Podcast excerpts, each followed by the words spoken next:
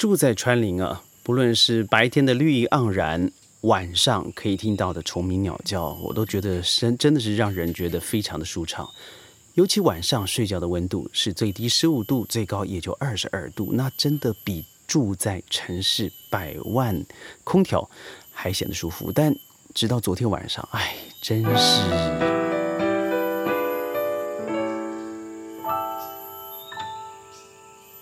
欢迎各位加入今天的宣讲会，我是轩。昨天晚上事实上也没什么大事，除了我常听到的一些山猪、屋顶上面的松鼠，因为现在是榴莲季，所以很多的松鼠闻香而来，在屋顶上跳来跳去的啊。那我已经习惯了。在昨天晚上，我的学员间隔我大概有八间的木质房间，我可以在我这里清楚的听到他的鼾声，哇！从三点到六点，我真的是没法睡觉。于是到了六点早上呢，我起来的时候往往会做一个短暂的冥想。看了手机，有了一封嗯比较特别的 email，于是我特别看了一下，呃，里面所提及的内容啊非常好玩。他说：“哎，对，轩，记得你要把这个数位认证的回复要寄还给我。”我一听那什么东西啊，我就看了半天。我看那封 email 也没有什么特别的内容啊，那我可以怎么回复这个数位的回复呢？呃，我想终于挨到了九点。那早上我就拨了电话给这个非常优秀的董事长助理，问他说：“哎哎，Karen 啊，请问一下，呃，我这里头得到公司的一封很重要的 email，法务部给我的，呃，要求我要回复一封数位签章，那我在哪里找得到呢？”他说：“非常容易啊，你看我们的 email 打下来以后，下面有两个点击回复，对不对？那个字，我说有啊，但是我说没有看到任何可以点的地方。他说就那个四，那就是那四个字。我说那我点下去怎么样？他说什么都不用做，那边就会收到了回复了。我说哦，就这么简单。我说那不好意思，Karen，我这个才疏学浅哦，这个意义是什么？”他说：“记不记得我们在三个月前的时候，有有有一些开会讨论，然后董事长和您或是其他朋友和您做的接触大概有五六次。”我说：“对。”他说：“第一次的时候做了一份比较严正的和法务部的对话，就是在呃，我们应该要经过哪一些共同认同的合约里头做保密签约。”我说：“对啊，对啊，我签了那个，我知道那是笔签的嘛，字签的，我回复了。”他说：“对，那上面就包含了一个就是保密合约，而且非认同的第三方是不得传阅的。”我说：“对。”他说：“这个就是其中一个机制哦。当这个合约不论成或是不成，买卖可以或是不可以，这封信件就是不能传阅，因为里面包含了很多的机密资料，包含数字、未来的前景，包含可能公司的发展方向，还有人事的安排，对吗？”我说：“对。”他所以这封信件倘若。您在未许可的状况之下，你只要经过转寄，那我不知道还我我后来想问了，没有问呢，就是说如果 print screen 把荧幕照下来了，就是用电脑的方式，而不是用手机照下来会如何？我没有问这一关。嗯，他说如果我这样转寄出去的话，这封信只有一个人可以收到，也就是应该只有回复到公司方，呃，也就是签约方啊，这个才可以收到。如果我任由的转寄给任何一个不被认同的，不论是 cookie 上面给你的允许第三方，或者是在没有授权公司了解的第三方，那唯一回回复方就会是签约公签约的这个公司，也就是母公司。那听起来好像有点复杂，事实上，它这个数位签章的意思就是防止我。在没有告知母公司的状况之下呢，传阅给任何一个人。倘若我真的传阅了，那公司母公司就知道我违法了。很显然，我就因为一案，就会造成了很多我意想不到的法律行为。我记得那时候是九点零八分。我突然倒抽一口凉气啊！就是事实上，这封合约里面有很多很棒的内容，倒不是呃有多少钱了啊，有多少前景了，然后公司的发展不是如何，只是我本来要要要传送给我的助理，叫他注意里面的时间，因为我们里面有几个四个到五个的开会时间点。尽管是网络会议，我也想要确定我的助理能够仔细的帮我记记录下来，就如此而已。我当初真的有这个想法，但是后来我起心动念想了一下，就是对哦，因为我有一个呃，保密核定在先，而且那是第一第一次接触的时候，对方很严肃的告诉我，所以我在当下真的也就轻描淡写的告诉自己，哎，不用了，我自己记得，就算没有的话，对方的秘书啊也非常优秀，非常负责，他在前两天都会通知我，所以我就没这样做了。但没想到一个下意识的一个行为，呃。告诉我自己，也保护了我自己，不要这样做。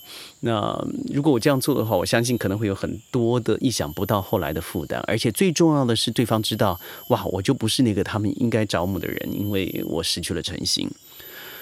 反观了现在这个数位时代，我今天一一想到这个事情啊，在在川林很舒服的环境刷完牙以后，跟我的几个同事分分析聊了一下这件事情。诶，这个数位时代啊，这个科技时代还真是不能惹。如果你没有基本的常识，最好还是洞见观瞻，不要动是最好了。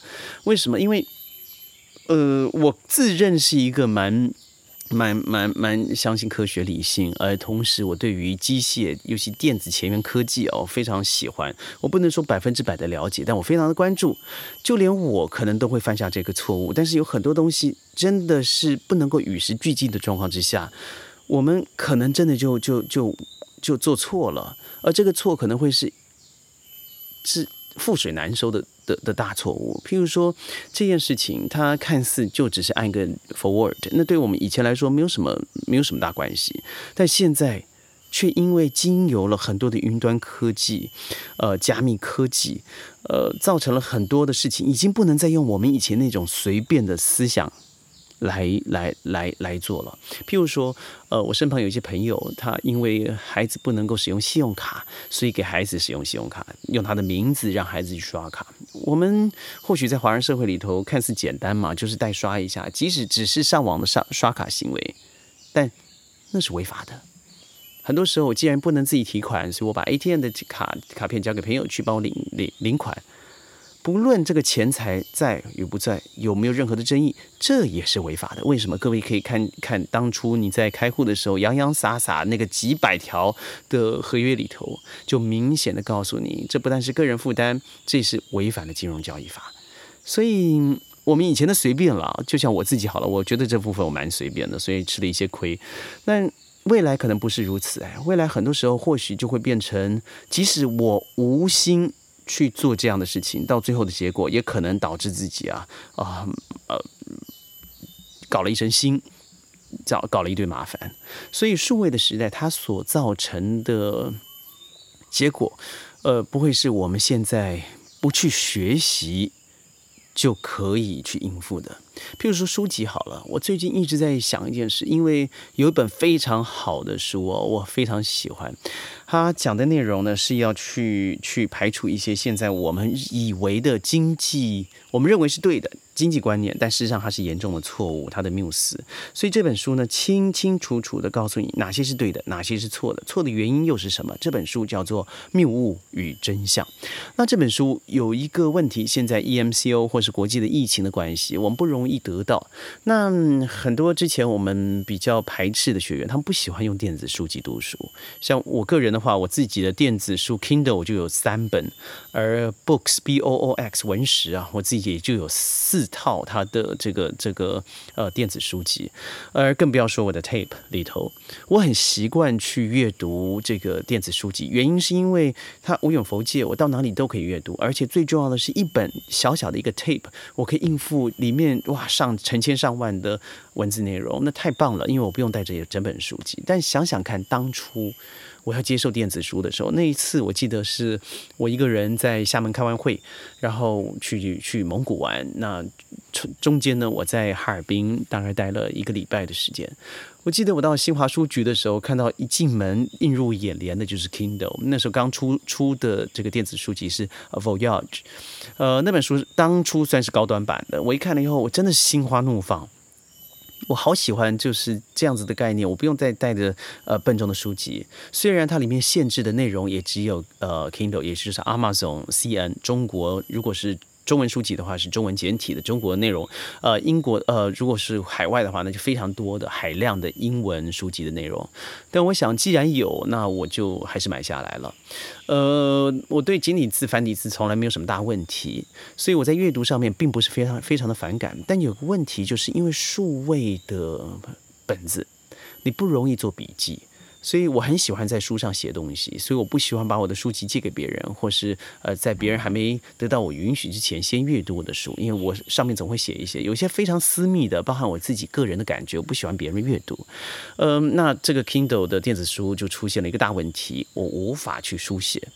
但你就说了，呃，你想想看，学你好落伍哦，从从 Sam Samsung 的 Galaxy Tape，或者是呃 Apple 的 iPad。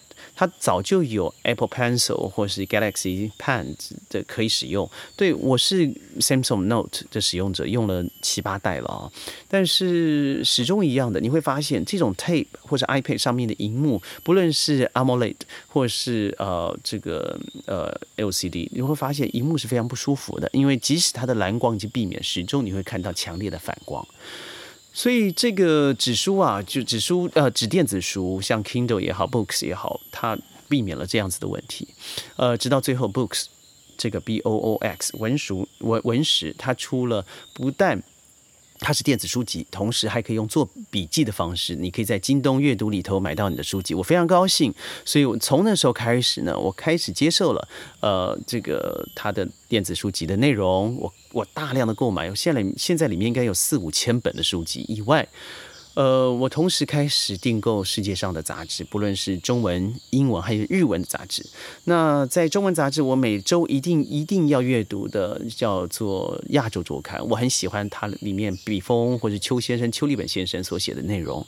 这些都是因为电子书、电子这个 digitalize。的文章以后，让我更有机会可以接触了。所以我的学员要买这本真呃《缪斯与真相》的时候，他们非常反抗，就是因为要由由自己的 iPad 去阅读，然后要经过这个过程去撰写，写在自己的本子上面，他们觉得很不舒服。